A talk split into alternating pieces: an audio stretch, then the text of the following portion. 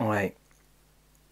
Non, là, je suis crevé. C'est euh, entre euh, le boulot, euh, les jeux à lire, à critiquer, le tournage, le montage.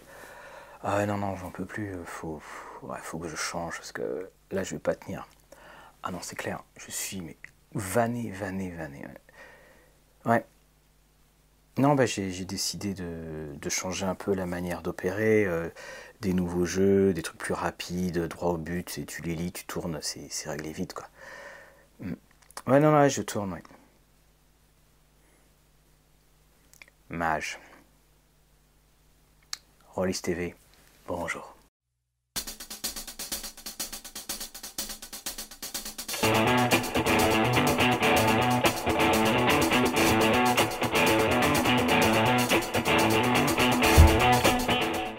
Bonjour et bienvenue à ce coup de projecteur, cette critique, je ne sais pas encore comment je vais la nommer, pour Mage 20e anniversaire. Donc vous avez vu avant le générique, les résolutions ne durent pas très longtemps.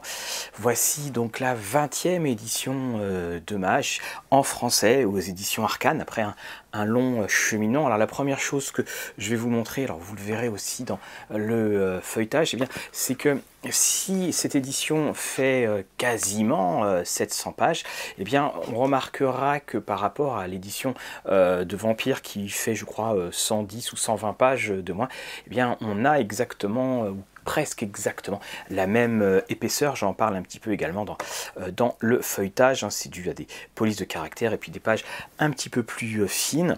Et puis Mage, eh bien Mage, c'est effectivement un monument. Mage, c'est le jeu du monde des ténèbres qui a marqué par bien des aspects euh, donc l'évolution de cette gamme. Et euh, nous allons donc nous attaquer euh, à ce jeu aujourd'hui. Alors avant de nous attaquer à ce jeu, vous avez vu, hein, j'ai pris mon thé parce que ça va demander pas mal de concentration et pas mal d'efforts cette, vidéo.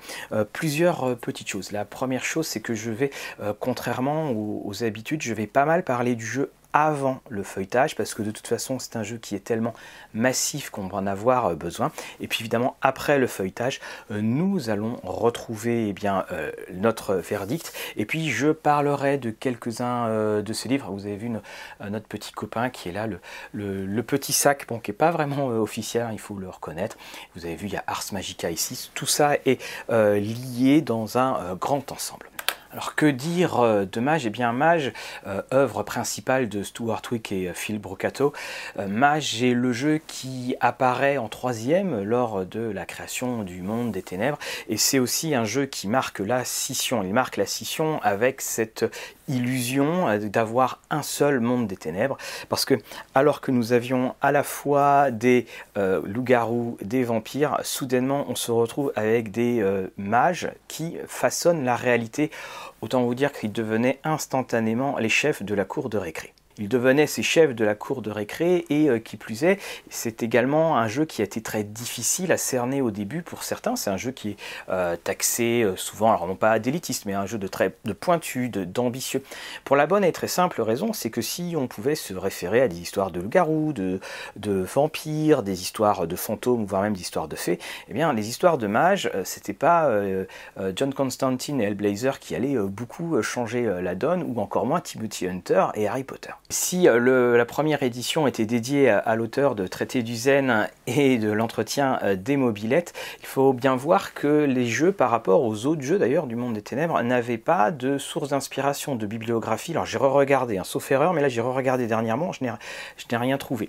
Ce jeu est le premier jeu où Mark Reinigen ne va pas intervenir euh, dans la création. On va quand même retrouver, là vous voyez ici, l'édition d'Ars Magica, on va retrouver l'ordre d'Hermès qu'il avait créé, et puis on va retrouver aussi en petit clin d'œil les noms, la troupe pour le groupe des joueurs, la troupe qu'on retrouve aussi euh, dans euh, Mage l'Ascension. Alors de quoi parle Mage? Et je vais essayer de ne pas répondre à la question en euh, plus de euh, 120 prises. La chose qu'il faut savoir dans Mage, eh bien, c'est qu'il y a la réalité telle que nous la connaissons, telle que les dormeurs, c'est-à-dire les, les non éveillés, euh, les humains, comme vous et moi peut-être, je ne sais pas, perçoivent cette réalité. Et les mages, de par leur croyance, peuvent manipuler, peuvent altérer cette réalité. Et cette réalité euh, altérée sera altérée évidemment de manière différente en fonction euh, de vos croyances. Ces croyances, on les retrouve dans les traditions. Alors les traditions, pour faire un, raccourci, c'est l'équivalent euh, des clans dans Vampire. De toute façon, on va retrouver les mêmes systèmes de création dans tout le monde des ténèbres. Donc on a les tribus, on a les arcanoi, on a les traditions pour mages, et celles-ci sont au nombre de neuf, en tout cas les neuf, celles qui sont dans le conseil, qui serait l'équivalent de euh, la euh, Camarilla. Ainsi, on va retrouver euh, l'ordre d'Hermès, celui qui fait un petit peu la pluie et le beau temps, qui dit ce qu'il faut faire ou ce qu'il ne faut pas faire.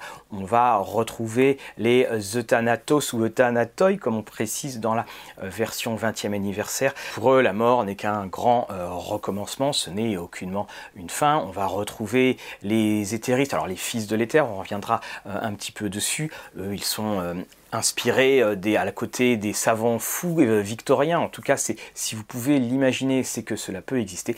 Vous avez donc toutes ces euh, traditions, on verra les autres dedans. Et puis en face de cela, vous avez la technocratie. Alors la technocratie, c'était auparavant l'ordre de raison, c'est-à-dire qu'au moment où on a commencé à voir que la science prenait le dessus sur la magie et les croyances. Il y a eu cette grande scission. Maintenant, ça s'appelle la technocratie et la technocratie veut en quelque sorte formater cette euh, réalité et veut surtout aller euh, vers le futur et veut rejeter ces traditions qui appartiennent à une autre époque. Vous avez une autre faction qui s'appelle les Nefendi. Alors les Nefendi, eux, ils ont été euh, dévorés, ils ont été euh, euh, corrompus. Et puis vous avez les maraudeurs. Alors eux, ils n'ont pas été corrompus au sens des Nefendi, mais eux, ils sont devenus fous.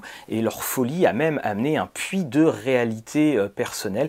Ce qui fait que oui, ils sont assez dangereux. Il vaut mieux éviter de rester coincé avec eux dans l'ascenseur. Chacun essaye donc d'imposer cette réalité, ce qui a amené une grande guerre entre euh, tous les mages.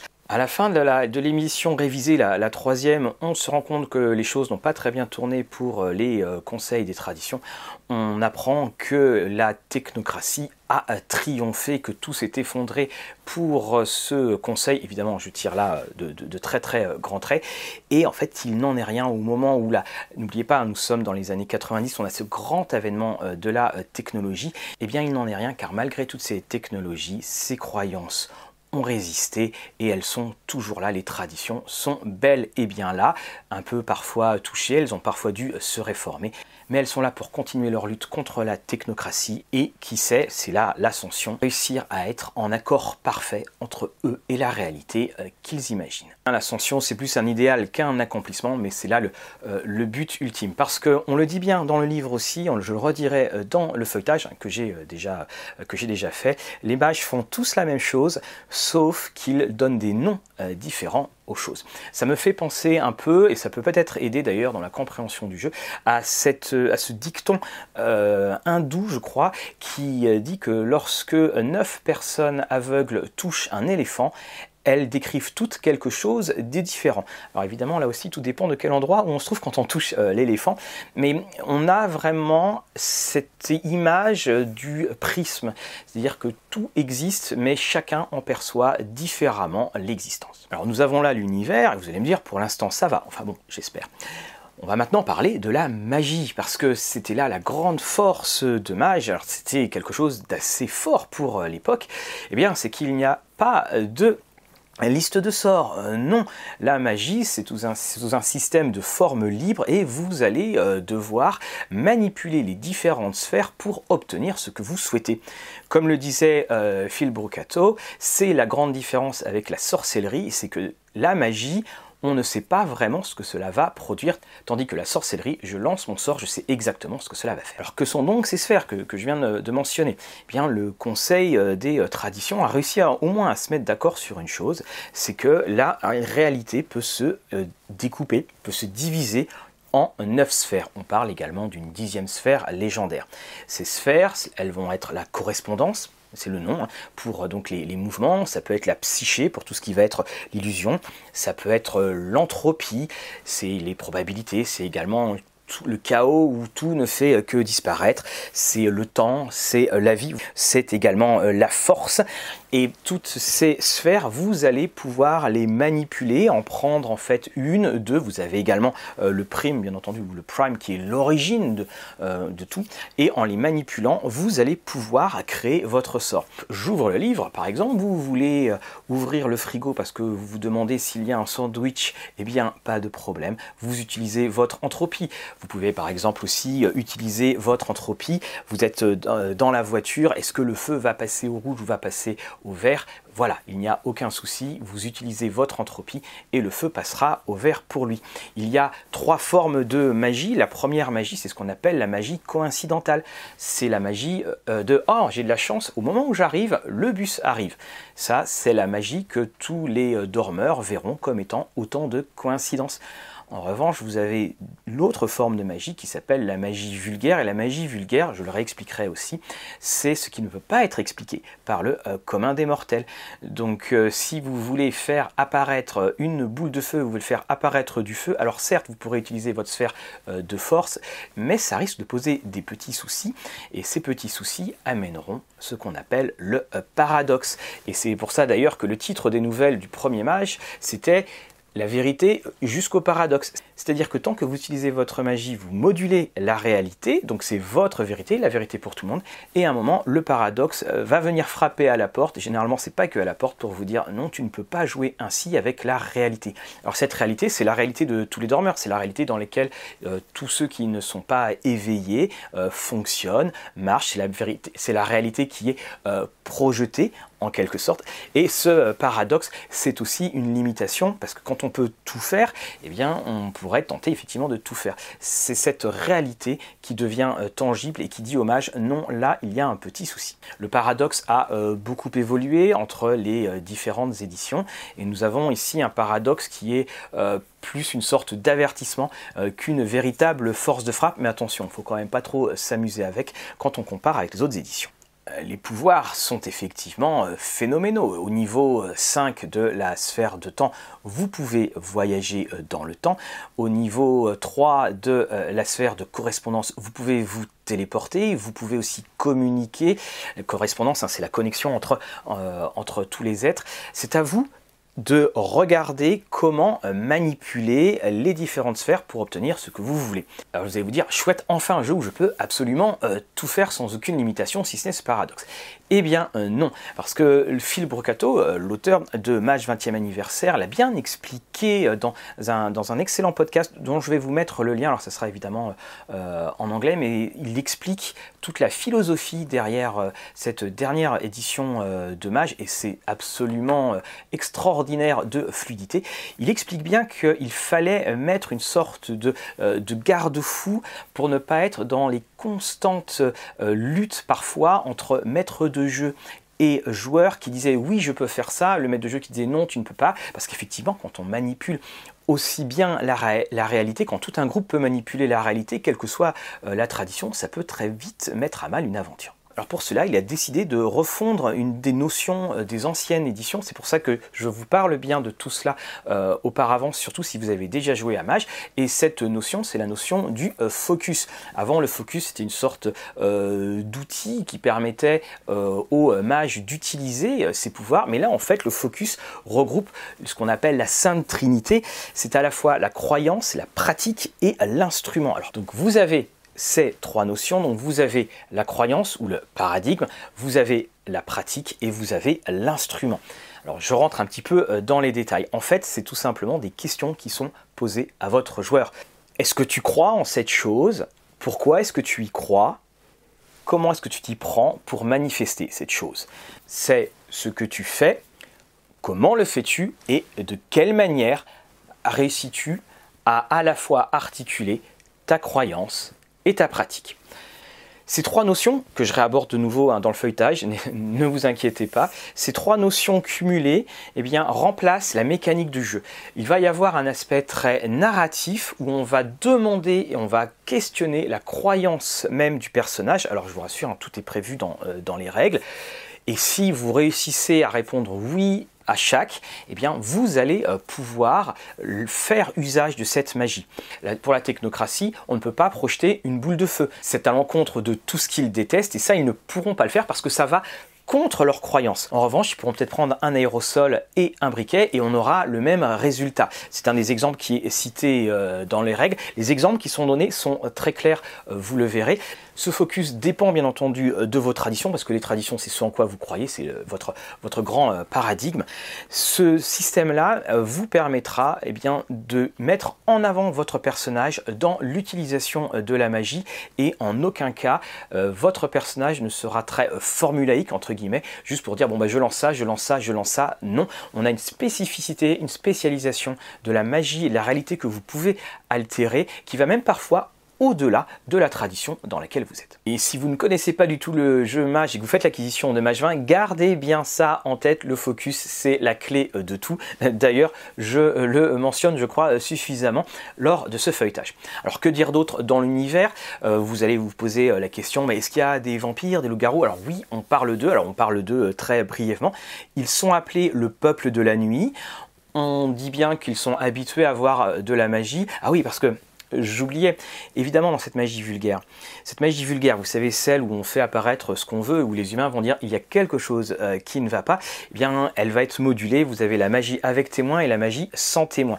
Et donc il est bien écrit, noir sur blanc, euh, dans les règles, que si vous avez des membres du peuple de la nuit en face de vous, ou avec vous, on espère plutôt, eh bien ceux-ci ne vont pas rajouter des difficultés en plus parce qu'ils sont déjà habitués à ces euh, effets surnaturels.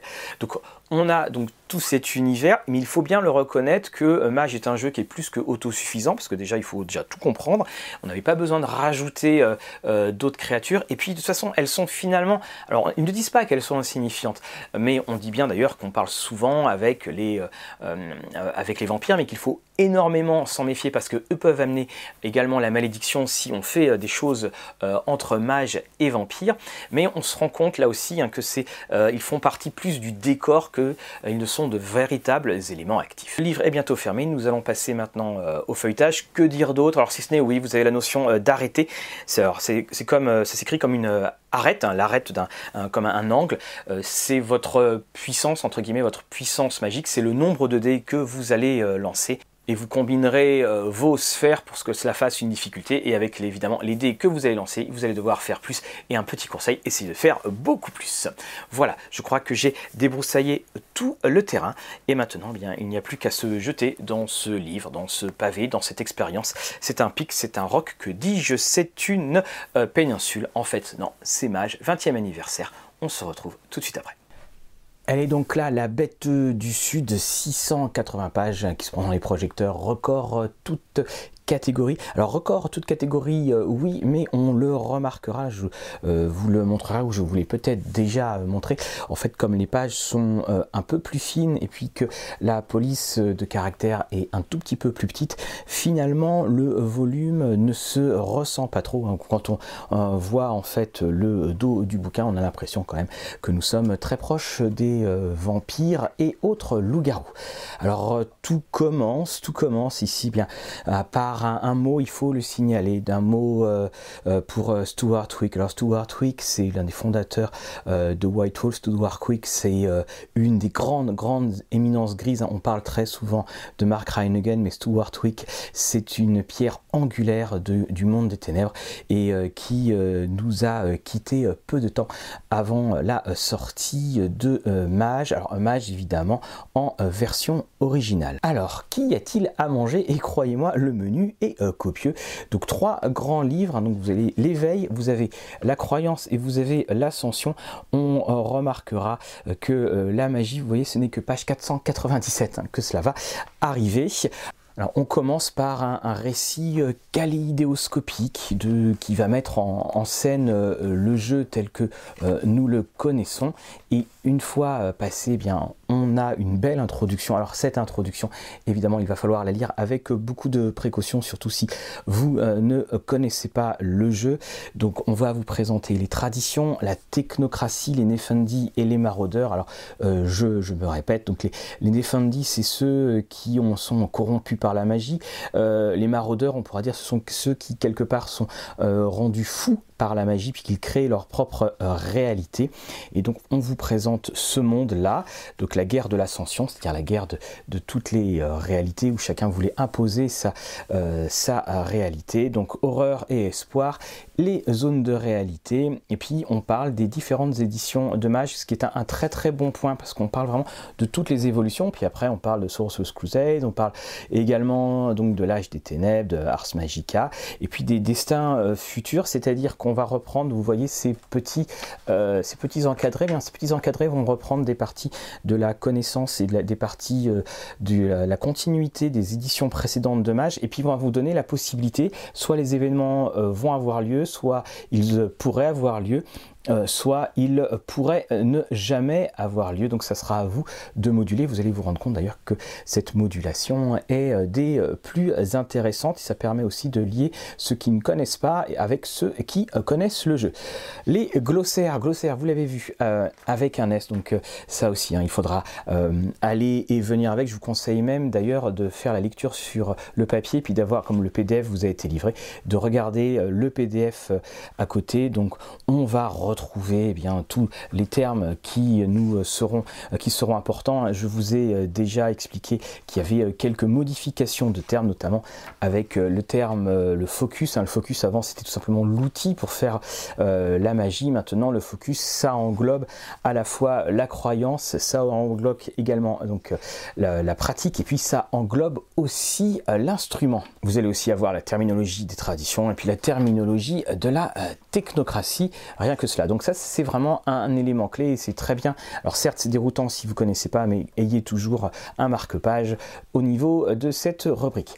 On commence avec l'éveil. Donc la euh, voix du mage, donc les hommes et les dieux. Là-dedans, nous allons avoir, eh bien, nous allons faire la rencontre de tous les grands concepts de mage. Donc avec un titre à la Frank Herbert, le dormeur doit se réveiller. Donc vous voyez les différents euh, destins. On parle des différentes factions à nouveau. Donc les Nefandi, les maraudeurs. Alors c'est une des forces du jeu, c'est que le jeu répète énormément, enfin répète, non, répète régulièrement, on, va dire cela, et c'est euh, important parce que justement au fur et à mesure, avec la répétition, bien, on, les, choses entrent bien. Vous avez l'avatar, alors l'avatar c'est en quelque sorte un, double de, votre mage, on, c'est décrit de manière assez, euh, euh, volontairement assez floue, donc chaque mage a son interprétation, vous avez également l'interprétation de l'avatar, un avatar peut ressembler à ce que vous voulez, vous cherchez un bel étranger, le voici, une charmante dame, par certains moments, comme euh, ce sont les jeux White Wolf, on aime en fait avoir cette espèce de dichotomie dans, le personnage, c'est-à-dire vous avez dans Vampire, vous avez euh, vous et la bête, vous avez la part obscure euh, dans Race, eh bien on pourrait quelque part assimiler cet avatar à, donc à, cela parce que ça vous permet de faire des, en fait, des conversations internes et puis vous avez les quêtes et les quêtes, ben, dans les quêtes, vous avez votre, votre avatar qui va vous qui va se confronter à vous. Généralement, c'est pour une augmentation, un épanouissement personnel. L'arrêter, donc c'est votre entre guillemets puissance magique. Puis vous voyez donc les différentes terminologies qu'il euh, faudra aussi assimiler parce qu'évidemment les terminologies en fonction de la faction eh bien, euh, est, est différente. La conscience, donc le conflit, les mages rivaux, l'aliénation, les sanctuaires, la quiétude. Alors la quiétude, le nom est un petit peu trompeur. Hein. La quiétude, c'est la marche vers, euh, vers la folie. Hein. De temps en temps, nous pétons un câble. Hein. Voilà ce qui est écrit. Alors, autre petite chose, c'est que le, style, on a l'impression parfois que c'est un petit peu John Constantine qui est à la narration. On, a un style qui est euh, très euh, décalé. On a un style avec voilà ce genre de, petites, de petites choses. Donc ça permet justement de, sourire et puis ça rend l'ensemble beaucoup moins figé et, rigide. Donc euh, le Gilgul, la richesse et donc la magie ou l'art de la réalité. Donc on va parler de l'effet de paradoxe. Alors le paradoxe est traité un petit peu différemment dans cette édition-là. Il est un peu moins l'ennemi en, quelque sorte ou le, signal qu'il va falloir courir très très vite. Nous, ce que nous sommes, c'est ce que nous euh, faisons. Puis vous avez ici donc le consensus et la croyance. Et là, pourquoi j'avais mis ce petit marque-page? Parce qu'on parle bien du focus et de la croyance. Et page 62, si vous jouez à mage depuis longtemps, eh bien il faut absolument le lire parce qu'on parle des anciennes éditions de mage et que le terme désignait donc le, terme de focus les outils avec lesquels le personnage provoquait les effets magiques. Donc ça, ça a changé on a plusieurs types de magie. Nous avons la magie coïncidentale. Alors la magie coïncidentale, c'est celle qui peut s'interpréter euh, du point de vue des dormeurs comme en fait une simple coïncidence. À savoir que vous passez euh, en voiture, ah le feu passe au vert, et puis à côté vous avez la magie vulgaire. Et la magie vulgaire, eh bien c'est celle qui euh, ne s'explique pas. C'est-à-dire c'est un, phénomène qui va rompre le schéma de réalité pour les dormeurs. Donc c'est-à-dire c'est quand on n'est pas très précis. c'est par exemple vous éternuez une boule de feu, bon bah là il y a un petit souci. On décrit rapidement les neuf sphères, vous inquiétez pas, on va revenir dessus. Vous voyez, correspondance, entropie, esprit, les sphères technocratiques, la mystérieuse dixième sphère. Alors tout ça, je voulais euh, déjà expliquer. Donc les sphères sont, euh, sont ici. On arrive sur le monde d'ombre. Alors tout ce passage, c'est un passage genre destin futur, le pouvoir, les sanctuaires. Euh, vous avez ici les nodes. Hein. Les nodes, c'est l'équivalent. Chez les garous, on les appelle les cairns. C'est là où il y a toute cette euh, magie. Là, vous avez la quintessence, la puissance magique à l'état pur. Et puis vous avez le tas qui est la forme physique de cette magie. Donc comme je le disais, tous ces, euh, tous ces passages-là, hein, si vous jouez à loup-garou, si vous connaissez l'Umbra, ça va vous rappeler des souvenirs. Et puis ben, dans les mondes de l'au-delà, on va encore plus loin. Donc par-delà les murs, le voyage astral, la pénumbra, les trois Umbras. Petite feuille également, vous voyez, on allait sur les, des, résumés des mondes mystiques, hein, parce qu'il y en a évidemment de fort nombreux, vu que euh, vous avez euh, certaines traditions qui ont des forteresses dans, dans ces royaumes-là, dans ces domaines-là. Donc l'Umbra astrale, l'umbra moyenne. Alors c'est vrai que là quand ça commence, bah, ça fait un petit peu comme pour Race, euh, ça fait euh, beaucoup à manger alors qu'on se dit mais moi je voudrais juste jouer, euh, jouer à match. Donc on a l'horizon, donc c'est la ligne de démarcation entre ce que nous savons être la réalité et la réalité plus vaste au-delà de notre monde. Elle est appelée l'horizon, membrane métaphysique qui entoure les nombreuses couches de notre Terre et présente un second goulet. Là aussi, hein, il y a du monde dans cet horizon, croyez-moi. Alors, nous avons ici le royaume de l'ombre, le second horizon. Là aussi, tout cela est décrit. Alors, quand vous commencez, évidemment, quand vous vous éveillez, euh, c'est pas forcément la première chose que vous allez jouer. Et la croyance. Donc, la croyance, c'est donc là vous avez l'histoire des éveillés. La croyance, donc on explique là ce, que l'on va vous présenter, à savoir l'histoire des éveillés, le Conseil des neuf traditions, l'union technocratique, les disparates, les déchus. C'est aussi une autre manière de dire les personnages que vous pouvez jouer.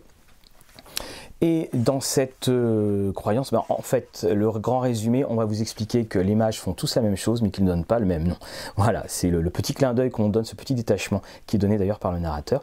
La croisade des sorciers, donc le Sorcerer's Crusade, qui est à l'époque de la Renaissance, ce moment où eh bien, il va y avoir ce début de scission là où la science et la raison commencent à prendre le pas sur euh, la magie, sur les autres croyances, et on vous propose donc le conseil des neuf traditions mystiques avec leur fier héritage, donc les différentes traditions. Donc on explique ce qui se passe entre la deuxième et la troisième édition de Mage. Il faut savoir qu'aussi par exemple la troisième édition de Mage, la technocratie avait, euh, euh, gagné. Donc on revient un petit peu dessus. Donc les différents, les différents titres, pardon. Et puis on vous explique, on vous parle du conseil du nouvel horizon. Et là, on va se retrouver sur ces deux pages une sorte de relecture, de euh, mise à jour des différentes traditions. Vous avez ici les Akashayana, donc la fraternité Akashite et euh, d'ailleurs, l'auteur disait en riant qu'en fait, il avait vraiment eu la vraie prononciation et, le mot euh, sans erreur. Donc toutes les références aux frères sont effacées et remplacées par le Zakashayana, qui reconnaît ainsi euh, l'origine panasiatique du groupe et s'écarte de sa précédente image centrée sur la Chine. Vous avez le céleste. Alors cœur céleste, lui aussi, on a retiré le côté, enfin, on, accepte plus de religions, d'autres religions monothéistes en quelque sorte. On s'ouvre un peu plus. Les choristes adopte un rôle plus nomade de pèlerin compatissant, euh, à la manière de Jésus et de ses disciples. Il y a les chakravantis, il y a euh, l'élite mercurielle. En fait, l'élite mercurielle, ce sont les adeptes du virtuel. Euh, nous avons les Kavadi qui étaient les anciens euh, par le songe. Vous avez donc l'ordre d'Hermès, la société de l'éther. Donc, comme ils disent, effectivement, parce qu'il y avait ce souci, enfin la disparition de nombre des anciens maîtres, la tradition éthériste abandonne ce nom sexiste et se lance dans la quête d'un futurisme romantique ouvert à tous. Et là, oui, c'était quand même quelque chose d'assez étonnant. On, on, va revenir dessus. C'est parce qu'en fait, ça s'appelait les fils de l'éther, mais il y avait effectivement des, euh, des présences féminines. Vous avez donc aussi les Verbenae. Donc là, en fait, on, on vous repropose la relecture et Brocato quand il l'a expliqué dans son interview euh, explique de manière très très posée la manière dont en fait dès le début ça a posé des problèmes. Donc il fallait en fait euh, gérer les choses. Et surtout c'est qu'il n'y avait une euh, il ne pouvait pas toucher aux propriétés intellectuelles. Donc il fallait qu'il modifie le plus possible sans toucher effectivement au, au cœur de ce que ça pouvait être. Et donc là on vous dit bien tout cela est optionnel. On parle donc des traditions. Elles arrivent ici. Donc vous voyez les adeptes du virtuel donc on les a dépoussiérés, ils sont plus forcément euh, donc dans le virtuel des années 90. Euh, Pareil pour le, Celestial Chorus, donc le cœur céleste. Là aussi, ils sont ouverts un petit peu plus. On notera que euh, cœur céleste était en français dans le texte, dans la description, lorsque ce concept apparaît. Le culte de l'extase, donc c'est pareil, le culte de l'extase n'est plus euh, uniquement euh, un culte où euh, voilà il faut aller se donner à fond. Les euthanatos sont plus un rôle d'équilibre, enfin de personnes qui amènent l'équilibre. Donc vous voyez donc les fils de l'éther, donc les fils de l'éther Là encore une fois, on vous propose l'ancien nom de la tradition, mais vous voyez très clairement euh, ce qu'il en est au niveau de l'illustration.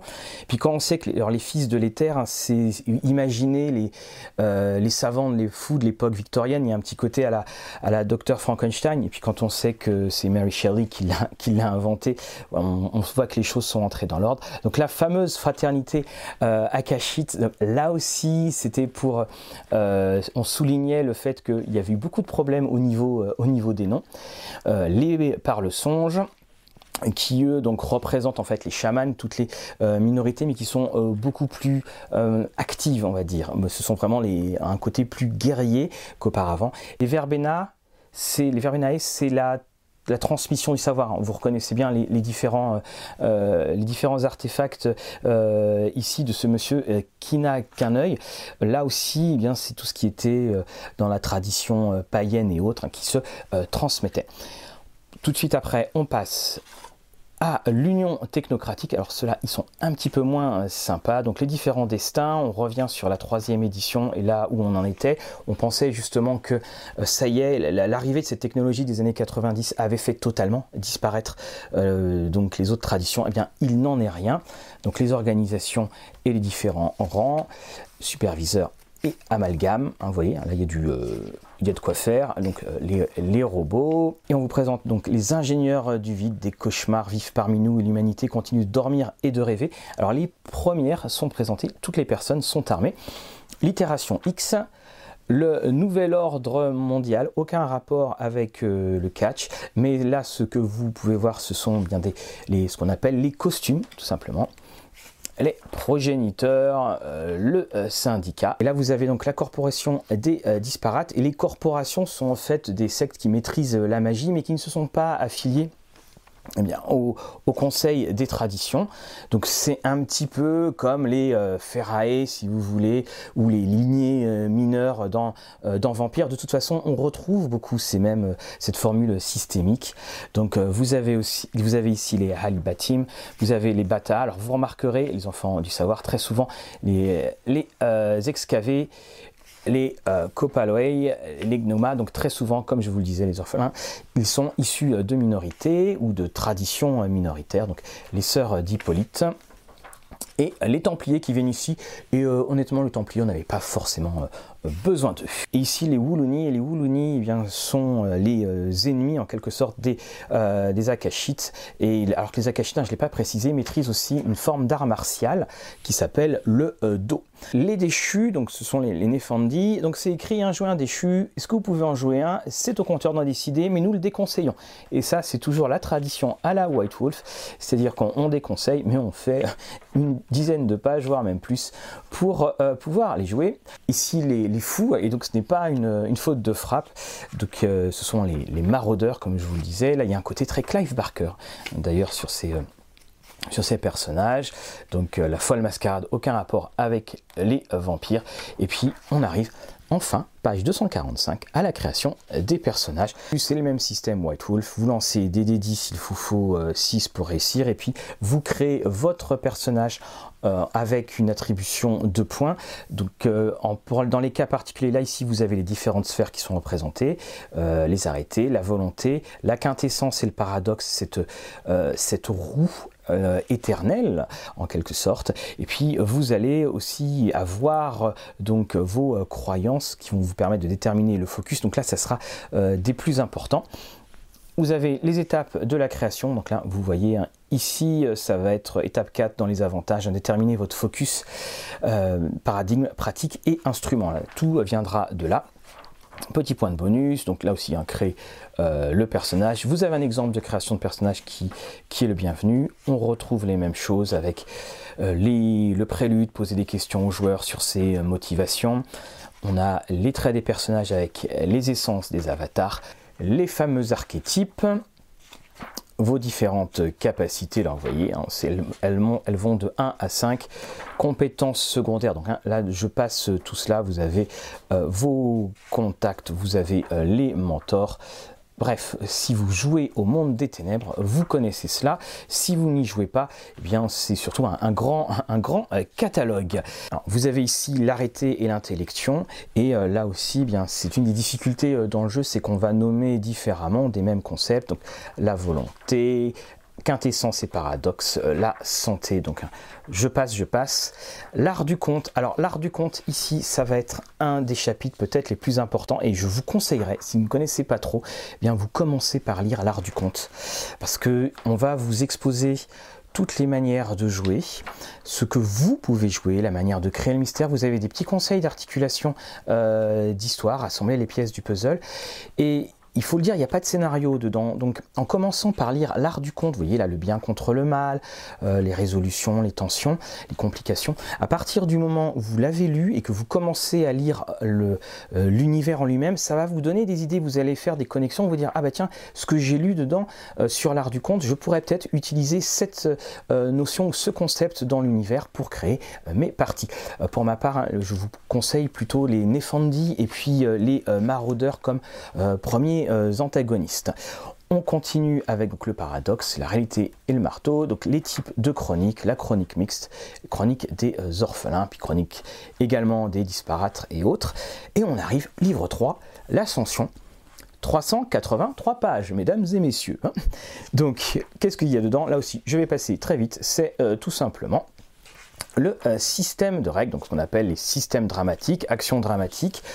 Euh, là aussi, ce que je trouve euh, des plus agréables, c'est que beaucoup de choses sont résumées en, tableaux qui sont très synthétiques. Hein. Vous avez juste à, caler sur les tableaux, vous mettez euh, cela en, marque-page et tout va bien, donc les branches de l'excellence. Et oui, alors, on parle également donc là du dos. Hein. le dos, c'est la quintessence de l'art martial. C'est celui notamment qui est utilisé euh, par les euh, Akashites. Et celui-là, il, déménage bien. Il, déménage bien. Les dangers environnementaux, alors non, c'est pas euh, la pollution, c'est météo, la faim, la soif, chute et impact résumé des tableaux de systèmes de combat, il y en a quand même euh, pas mal. Et puis on arrive sur le monde technologique. On va parler également donc euh, dans ce monde technologique des différentes collisions. Vous avez également les fusillades en, voiture, donc c'est-à-dire les véhicules euh, qui sont ici. Inventer, améliorer les technologies. Donc là aussi la magie pourra vous aider partie 6, la toile numérique. Et oui, euh, la toile, parce que bah, ça a changé par rapport à 1990. Donc les règles de toile euh, numérique, les traits numériques, parce que vous pouvez lancer de la magie dans le euh, réseau. Il n'y a pas d'ailleurs que les, que les adeptes du virtuel. Vous avez la magie dans la toile, l'annihilation, la manière dont le paradoxe va pouvoir se manifester. Et ici, on quitte le réseau avec les euh, mondes mystiques. Donc le voyage astral, bref, hein, tout est prévu en cette période de presque confinement. Ça fait du bien de lire tout ça. Voyager entre les strates, s'orienter.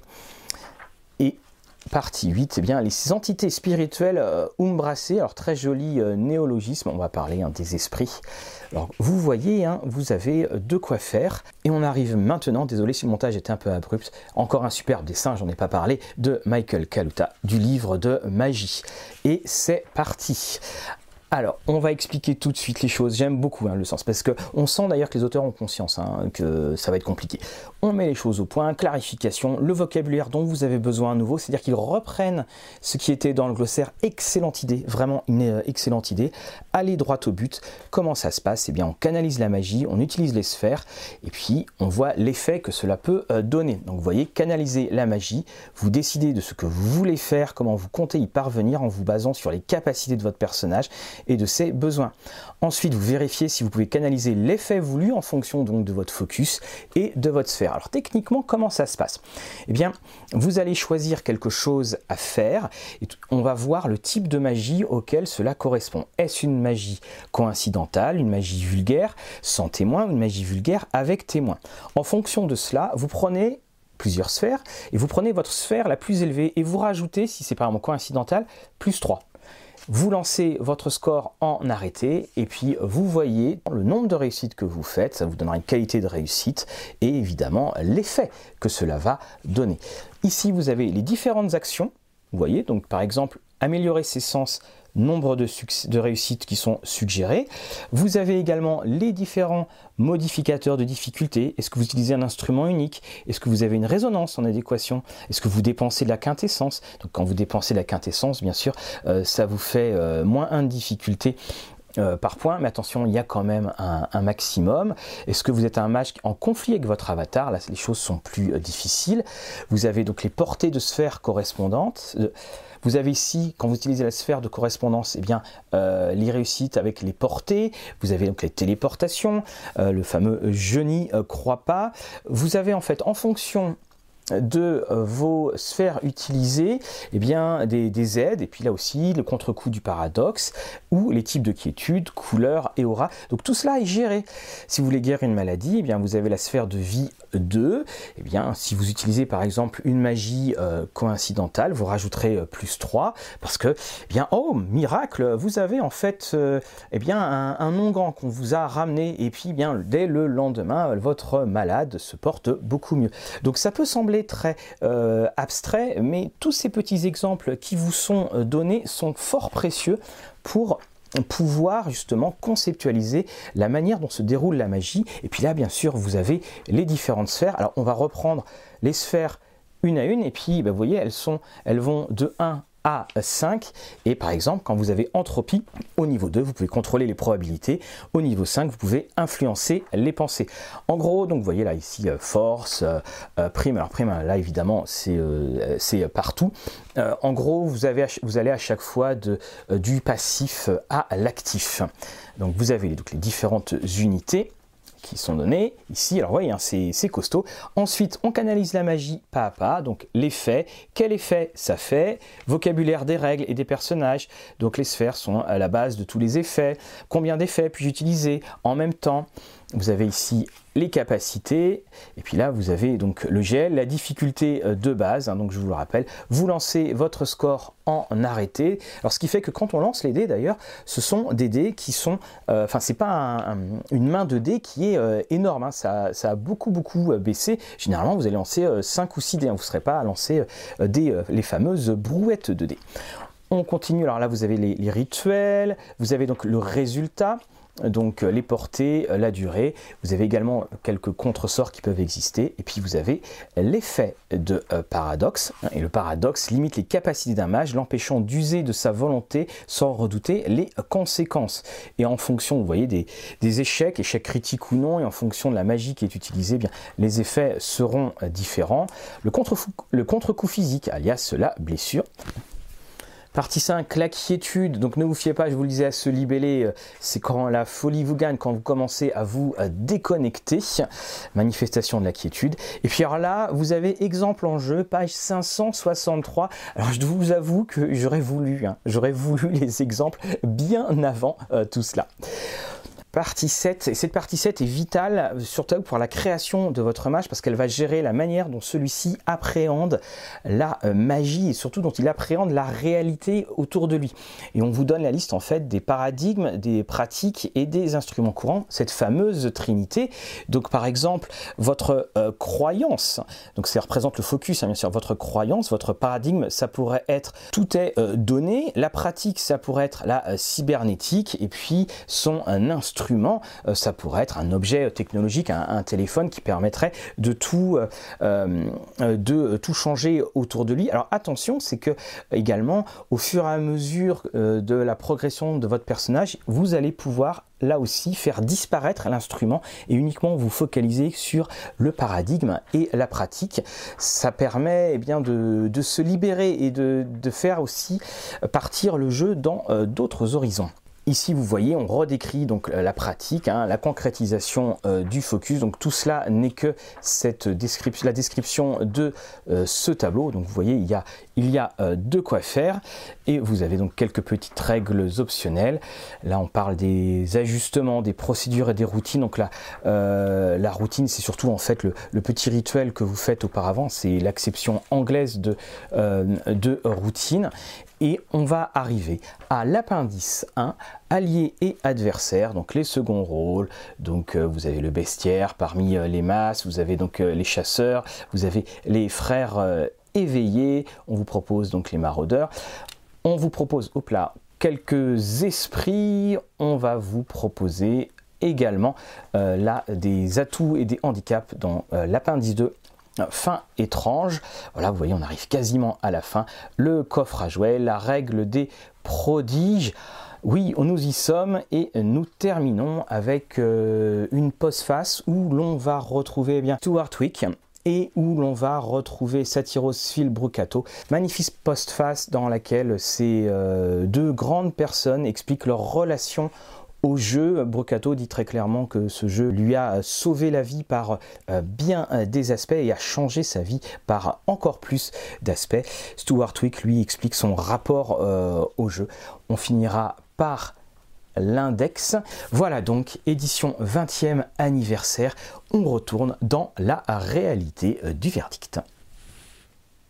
Alors que penser euh, de ce jeu? Que penser de ce jeu? Bon bah déjà je pense que vous avez une indication parce qu'on ne fait pas une vidéo euh, aussi euh, longue si on n'aimait pas ce jeu ou alors ça serait vraiment du pur masochisme. Bon je vais aller droit au but, ce jeu est extraordinaire. Ce jeu est extraordinaire parce qu'il a réussi là où beaucoup d'anciennes éditions 20e anniversaire ont échoué, c'est qu'en fait ce n'est pas qu'une simple copie, c'est tout simplement un renouvellement du jeu. J'en ai déjà parlé euh, à l'antenne quand nous avons fait, eh bien parce que là c'est effectivement la, cinquième euh, édition anniversaire que l'on fait. Euh, Vampire, c'est tout simplement un, copier-coller un petit peu paresseux et guère convaincant. Loup-garou a réussi à faire une jolie synthèse, à modifier deux trois choses et à éviter la course à la puissante. Et puis Loup-garou a quand même un thème qui maintenant trouve encore écho, voire même encore plus écho. Changelin était une très agréable surprise parce que eux aussi avaient repensé euh, l'univers, avaient également repensé le système euh, de magie qui devenait, on va dire, euh, plus acceptable dans le sens que vous aviez un peu moins de choses à faire autour de la table qui quand même frisait parfois le ridicule. Et quant à Race, eh bien, quant à Race, c'est comme toujours cet échec flamboyant, c'est-à-dire que finalement, à force d'avoir tout mis dedans, on ne sait plus trop à quoi ressemblait le jeu, ce qui est à peu près le même défaut qu'avait cette version lorsque ce n'était pas en 20e anniversaire. Et eh bien ici, dans Mage, nous avons évité euh, tous ces écueils. Alors bien sûr, il y a quelques défauts, j'en parlerai euh, après, mais la, grande force du jeu, c'est de prendre en compte les éditions précédentes. Vous l'avez vu dans les encarts, le nombre de fois où on parle de la première, on parle de la deuxième, on parle de l'édition révisée, on parle même de euh, Sorcerer's Crusade On prend en compte tout cela, on le manipule, on offre énormément de possibilités. Libre à vous de dire ça a existé, ça n'a pas existé. Vous pouvez juste en prendre des bouts. Ils réussissent à faire ça avec beaucoup d'élégance, même si c'est évidemment en beaucoup de pages. C'est un, un atout énorme de ce jeu et il y a cette vraie réflexion sur ce qui marchait ou ce qui ne marchait pas. Encore une fois, Phil Brocato le disait bien, le système du focus, il l'avait pensé parce qu'à la base, il voulait limiter euh, la toute-puissance, il voulait vraiment qu'on soit dans la réflexion, mais il voulait aussi aller au-delà euh, des factions. Et d'ailleurs, ce petit système, cette petite révision de Focus euh, venait d'une idée qu'il avait, parce qu'il avait comme projet de faire un grandeur nature euh, sur Mage, mais qu'il, je cite, ne voulait pas qu'il y ait 3 mètres de jeu derrière chaque joueur. C'est pour ça que ce système de Focus permettait aussi aux joueurs, avant de proposer son acte magique, de réfléchir à ce qui était possible et à ce qui ne l'était pas. Alors ça amène le fait que finalement, il faudra peut-être, si vous vous replongez dans les anciens suppléments, euh, bien regarder les correspondances parce que la compatibilité euh, ne sera pas tout de suite évidente. Alors attention, c'est vraiment sur 1, 2, 3 chouïa, c'est-à-dire qu'il y aura, ça va dépasser d'un centimètre à un endroit, mais c'est quelque chose qu'il faudra, euh, faudra prendre en compte. Également à prendre en compte, et là j'ai beaucoup aimé les changements qui étaient proposés sur les différentes traditions. J'ai parlé d'abord des, des fils de alors la société de l'éther et également, tenez, ça y fait penser avec ce petit Playmobil, en fait, euh, préfère euh, l'expression les éthéristes, enfin ce qui a été traduit en français par euh, les éthéristes, dans cette volonté euh, de remettre en cause et dans cette volonté de repenser les différentes traditions 20 ans après, voire même 25 ans après, c'est-à-dire quasiment un quart de siècle après, à un moment où on est dans un vrai tournant, parce que nous sommes dans les années 90, nous sommes dans les balbutiements d'Internet, et évidemment, tout va changer après.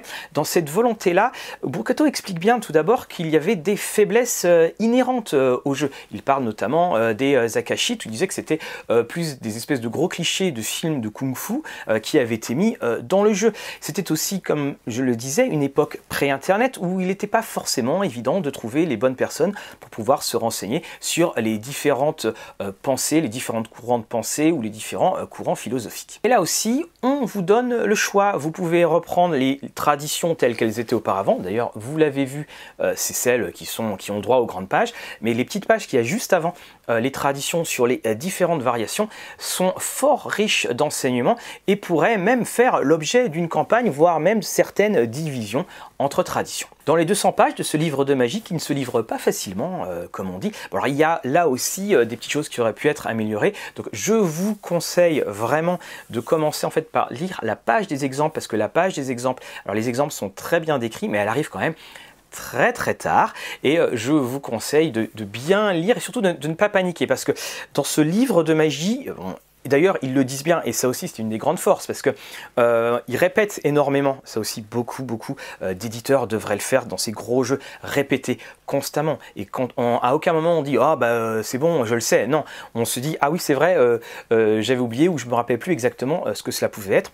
Dans ces répétitions, on sent bien, d'ailleurs il le dit, que oui, attention, va falloir un petit peu s'accrocher. Ça va pas forcément être très facile. C'est pas une liste de sorts. C'est pas une liste de sorts, mais par les tableaux, vous l'avez vu, on vous donne suffisamment d'exemples sur lesquels vous pouvez extrapoler. Et puis euh, toute la liste des instruments qui ont été euh, donnés après sera aussi d'une grande aide. Ça va vous permettre de créer vos PNJ, ça va aussi vous permettre de guider vos joueurs. Alors tout n'est pas euh, rose, rose, rose euh, non plus. Le plus gros défaut, eh bien c'est le défaut que euh, j'ai trouvé à, à, Race, puis c'est le grand défaut en fait de ces, éditions-là, c'est qu'à aucun moment on ne vous présente une hiérarchie des informations de qui est ce qui est important pour pouvoir jouer dès le début. Et ça, c'est vraiment là où, le bas blesse, parce que quand on commence à jouer à Mage, très honnêtement, les différents voyages dans l'Umbra, les voyages astro, c'est pas la priorité. Quand vous allez jouer votre première partie, non, vous êtes dans la rue, vous allez être inquiet, il va vous arriver plein de choses, et surtout vous allez vous dire, mais qu'est-ce qui se passe quand je me mets à penser à certaines choses? C'est ça le début de match, mais là, à aucun moment on, vous dit, bah, jouez d'abord à ça, maîtrisez d'abord ceci, maîtrisez euh, d'abord cela, et ça amène parfois une certaine attente dans la lecture. Je veux dire par là, c'est que bah, comme pour les exemples de, magie, on, on attend, c'est-à-dire on lit, on lit, on croit qu'on comprend, mais on n'a pas de vision globale où on se dit mais qu'est-ce que je vais faire de tout ce qu'on me donne en fait euh, comme données C'est pour ça que lorsque vous êtes dans le livre 1 de l'éveil, vous lisez tout simplement chapitre 1, chapitre 2. Après, vous passez directement à l'art du conte Ensuite, vous revenez par euh, les croyances, donc c'est-à-dire que les croyances, c'est on va vous présenter eh bien euh, le Conseil des neuf traditions, euh, l'Union technocratique. Vous vous arrêtez à l'Union technocratique. Les disparates, on peut les mettre de côté euh, pour le moment. Ensuite, vous allez pouvoir attaquer le livre de magie et puis après, vous attaquerez euh, le système de jeu. Et en le faisant ainsi, parce que bon, le système de jeu maintenant de, euh, Vampire, tout le monde le connaît, et même si vous ne le connaissez pas, vous pouvez aller sur la fin, parce que la, création de personnages en elle-même au début, ben, si vous comprenez pas tous les enjeux et tous les, les, concepts qu'il va falloir manipuler comme des sphères pour créer votre feuille, ça va pas vous servir à grand chose. À aucun moment dans, la lecture je me suis euh, senti euh, perdu parce que ces petits euh, encarts violets guident énormément. Et donc je parlais des, rappels qu'il faisait des, précédentes éditions. il y a aussi quelque chose que j'ai beaucoup aimé parce que ça va aider ceux qui ont les anciennes éditions et puis qui, se jettent dedans. c'est qu'à certains moments, et j'ai jamais vu ça dans un jeu de rôle, ils disent clairement que les exemples qui étaient donnés dans les éditions précédentes étaient des mauvais exemples. Sur le fond, et sur la forme. Alors ça aussi, c'est une vraie euh, remise en cause, mais surtout ce que j'aime, c'est que eh bien c'est cette réflexion. Et, et, Brucato, on, ne pourra que le remercier, et Stuart Twig, bien sûr, euh, où qu'il soit, euh, on, ne peut que les remercier, ces deux-là, parce qu'ils ont proposé une vraie mouture de jeu pour le 21e siècle, et surtout, ils sont ils sont conscients des difficultés que provoquait le jeu déjà à l'époque et qu'il provoquera maintenant de la part des nouveaux joueurs comme des anciens joueurs. Alors à qui s'adresse ce, jeu? Bon bah euh, on l'a deviné, là on va quand même cocher euh, la case expérimentée des deux côtés euh, du paravent. Ce n'est en aucun cas pour les maîtres de jeu débutants, ce n'est en aucun cas pour les joueurs débutants. Il faut aussi, parce que bah, quand on a 700 pages, on se devine qu'on va pas faire juste une partie en convention. Il faut aussi à l'avoir du temps aménagé et prévu pour pouvoir y jouer. Tous ceux qui ont joué à Mage de manière, euh, on va dire, très impliquée, savent à quel point ça prend du temps. Ça prend euh, du temps pour tout créer, ça prend du temps également pour toutes les histoires et tout articuler. Parce que euh, dans Mage, certes, il y a évidemment les combats, mais ça se finit pas dans les petites ruelles quand personne ne voit, à coups de griffes et, à coups d'ospex, très loin de là. Non, parce que le fait d'avoir une magie en forme libre, ça fait que le maître de jeu doit être un courant d'à peu près tout ce qui peut se passer et surtout capable de très bien réagir quand euh, les joueurs, faisant leur confiance pour cela, euh, vont trouver quelque chose d'imparable qui pourrait ruiner le scénario ou pire ruiner la campagne. Il n'y a pas de scénario dans cette édition 20e. Euh, les pistes sont des pistes qui sont très généralistes, on ne prend pas de points en particulier en même temps avec un jeu comme Mage où on peut absolument tout jouer, jouer un scénario serait finalement quelque part se faire imposer, entre guillemets, euh, une vision et s'enfermer dedans, alors que justement, on peut aller n'importe où. C'est ce qui fait, bien entendu, qu'il faut arriver avec euh, sa propre nourriture, comme je disais, parce que là, il n'y a personne euh, en cuisine, c'est à vous de tout faire. Alors, il y, a, quelques livres, il y a notamment, je pense, Notre-Dame des Ténèbres de Fritz Lieber, qui serait extraordinaire à adapter en scénario pour mage, où c'est en fait, c'est vraiment de la, de la magie urbaine, c'est un homme en pleine dépression qui, à côté euh, de lui, il a, perdu euh, sa femme et il a créé un corps fait euh, de livres. Et il va se passer des choses bien entendu, puis il y a quelqu'un au loin dans une tour euh, qu'il euh, ne cesse de regarder. Vous avez également le livre d'Eric Davis qui s'appelle Technosis. Euh, alors c'est un, livre qui a été écrit dans les années 90, je suis en pleine lecture. c'est tout simplement le mythe, la croyance à l'époque du virtuel, à l'époque de l'explosion d'Internet. C'est un livre qui est fascinant. Alors c'est un livre, je ne crois pas qu'il ait de version française.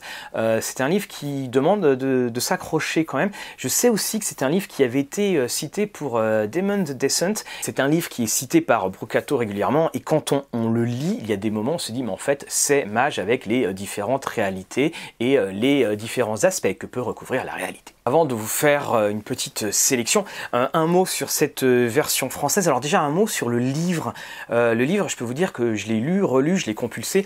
Alors bien entendu, tous les souscripteurs ont eu le PDF. Je ne peux que vous conseiller d'utiliser le PDF parce que ça aide vraiment. Le PDF, vous avez eh bien les glossaires, pas le, mais les glossaires. Et puis vous lisez le reste. En tout cas, le livre a tenu et tient toujours de manière absolument impeccable. La traduction et la relecture on sent que ça a demandé un gros gros travail. Au ce qui est donc de la qualité de la relecture, eh bien, elle est excellente. Euh, pour ma part, alors évidemment, hein, c'est un, ouvrage que je ne faisais que lire et pas, euh, je n'ai pas dans une relecture euh, des plus exégétiques, mais j'ai repéré une seule, une seule faute de frappe, c'est pour Stuart Wick et c'est à l'avant-dernière page. Donc vous le voyez, euh, c'est vraiment une très très belle réussite, c'est un très beau travail. Et puis vous avez vu, hein, il, y a, il, y a, deux signets, et c'est pas trop, euh, qui a été fait par Arkane Asylum. Et ça d'ailleurs ça aide parce que euh, lorsque vous avez un, jeu qui est aussi dense, aussi touffu et puis euh, que euh, la traduction n'est pas au rendez-vous, autant vous dire que c'est plus qu'un tue Alors si vous avez déjà des anciens ouvrages de mage, qu'est-ce qu'on peut en faire? Alors la première chose c'est que je vous le disais, il y a ce, ces quelques changements, ces redéfinitions qui peuvent créer un, petit décalage.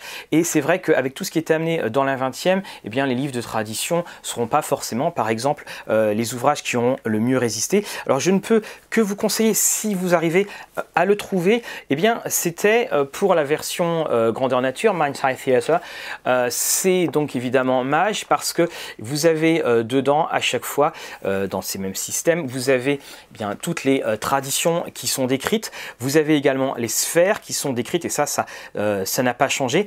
En quelque sorte, c'est une sorte d'une version euh, light, c'est une version Reader's Digest de euh, Mage que vous pouvez utiliser à côté de vous sans aucun souci.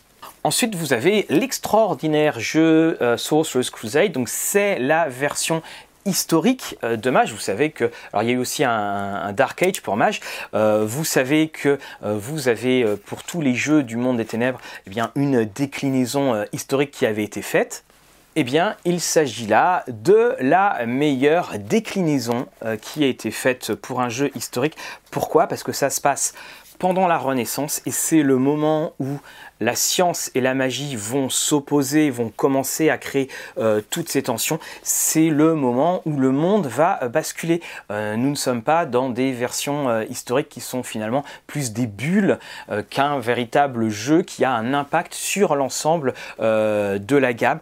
Donc ce Sorcerer's Crusade, là aussi en plus c'était Phil Brucato hein, qui était à la manœuvre. Alors il y, a, un écran. Alors l'écran, on pourra le dire, fait quand même partie de la catégorie book il moche parce qu'on a l'impression que ça fait un petit peu euh, donjon et dragon. Euh, ici, il a l'impression qu'on a du, mauvais euh, Larry Elmore, mais dedans, on a dans la représentation le mélange justement de ces Européens et puis des différentes croyances que l'on peut avoir, c'est-à-dire que ben, quand l'ordre de raison va commencer à prendre de plus en plus d'importance. Un autre supplément, alors celui-là, il est excellent et celui-là, il, il vaut d'ailleurs pour tout type de jeu Monde des Ténèbres. C'était un supplément sorti chez Black Dog et c'était le supplément Destiny's Price.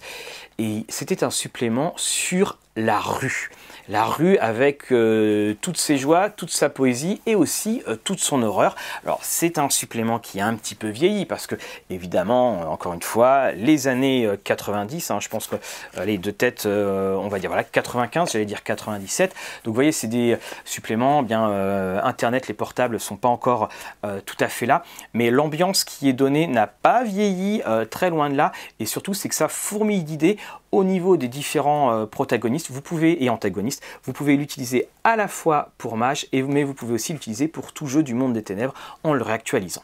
Je terminerai par euh, ces 4, 5 euh, livres. Alors le premier livre, c'est celui qui était sorti avec la première édition de Mage, Truth Until Paradox. Alors comme toujours ces livres-là, donc ces, nouvelles-là, sont intéressantes dans le fait que l'on va vraiment dans le cœur du jeu et de ce que l'on peut jouer. C'est-à-dire que l'univers en lui-même n'est pas forcément très très bien décrit parce que tous les autres suppléments ne sont pas sortis. Faut pas oublier, c'est que quand Mage sort, le rythme de suppléments, c'était 10 suppléments par an. Donc voilà, on comprend que le travail nécessitait parfois des nouvelles éditions de jeux pour corriger euh, ce qui n'allait pas et puis ce qui parfois ne va euh, toujours pas. Donc euh, vous avez ces nouvelles-là, donc elles sont sous l'édition de Stuart Wick. Et si c'est pas forcément de la plus grande des littératures, au moins vous voyez comment on peut articuler le jeu.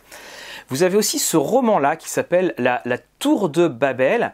Et juste pour vous expliquer, c'est l'histoire de euh, Max Zorn, un inquisiteur pour la théocratie, et qui a défait un des pires ennemis de la euh, théocratie et qui va s'embarquer dans une euh, croisade contre cette organisation-là. En réalité, Zorn est tout simplement un personnage qui a été créé par Ron Church, un homme au pouvoir et au potentiel magique dont il n'a évidemment pas euh, conscience. Il va y avoir tout ce jeu entre la fiction et la réalité. Vous avez là-dedans dans ce livre, c'est pour ça que je vous en parle, toute l'essence de mage, qu'est-ce que la réalité? Vous pouvez très bien avoir effectivement euh, des personnes qui sortent euh, de création de fiction.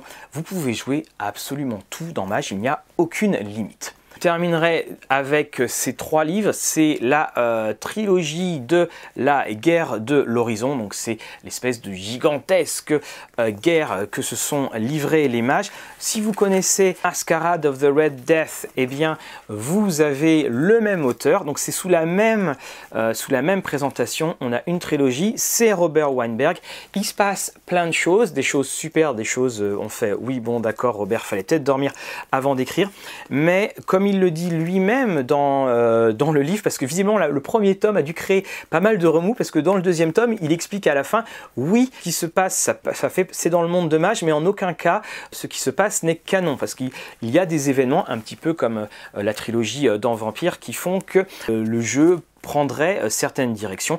Donc là aussi, c'est à lire pour mettre toutes les factions en branle et voir toutes les interactions qu'il pourrait y avoir à limiter euh, néanmoins parce que euh, évidemment quand on a Mage 20e anniversaire, Mage remet vraiment euh, beaucoup de choses à plat. Les événements qui se passent dedans, vous pouvez les utiliser par exemple comme étant des flashbacks. Alors ainsi s'achève cette vidéo sur Mage 20e anniversaire, ainsi se clôture d'ailleurs sur Rollis TV la série des 20e anniversaire. Vous voyez, je les vois là, donc hein, je mettrai les liens. Vous aviez Changelin, Race, Loup-garou et puis Vampire.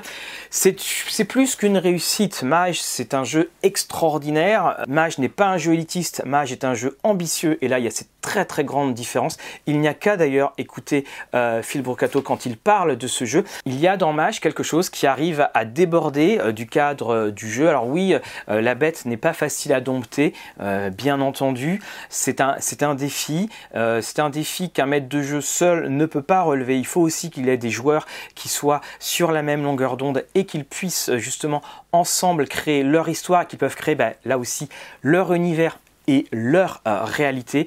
Mais euh, je peux vous garantir que si vous avez trouvé euh, la belle musique sur laquelle danser, cette danse n'aura pas de fin et restera à coup sûr un des plus grands souvenirs ludiques que vous ayez jamais pu construire ensemble avec vos joueurs. Il y a l'écran, il y a plusieurs autres suppléments qui vont arriver en français. Il y aura également le tarot, mais vous avez largement de quoi patienter ici. Et d'ailleurs, vous pouvez, vous avez tout hein, dans, le jeu pour, pour, pour jouer c'est quand même la moindre des choses. Quand il y a 700 pages, d'avoir un jeu incomplet, ça serait étonnant.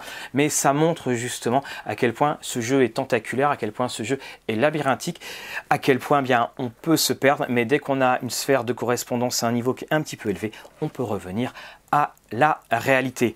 Mage est un chef-d'œuvre. Je ne sais pas quoi dire d'autre, donc je vais m'arrêter. N'oubliez pas de partager, de liker, de tiper un grand merci à tous nos tipeurs. Si vous avez joué à Mage, si vous jouez à Mage, je vous en supplie, mettez en commentaire vos expériences de jeu, vos retours pour que ceux qui soient euh, intrigués par ce jeu, un, se sentent euh, moins seuls, deux, se sentent moins perdus, et trois, aient encore plus envie de goûter à cette fantastique ascension ludique. Prenez bien soin de vous et que vos parties soient belles.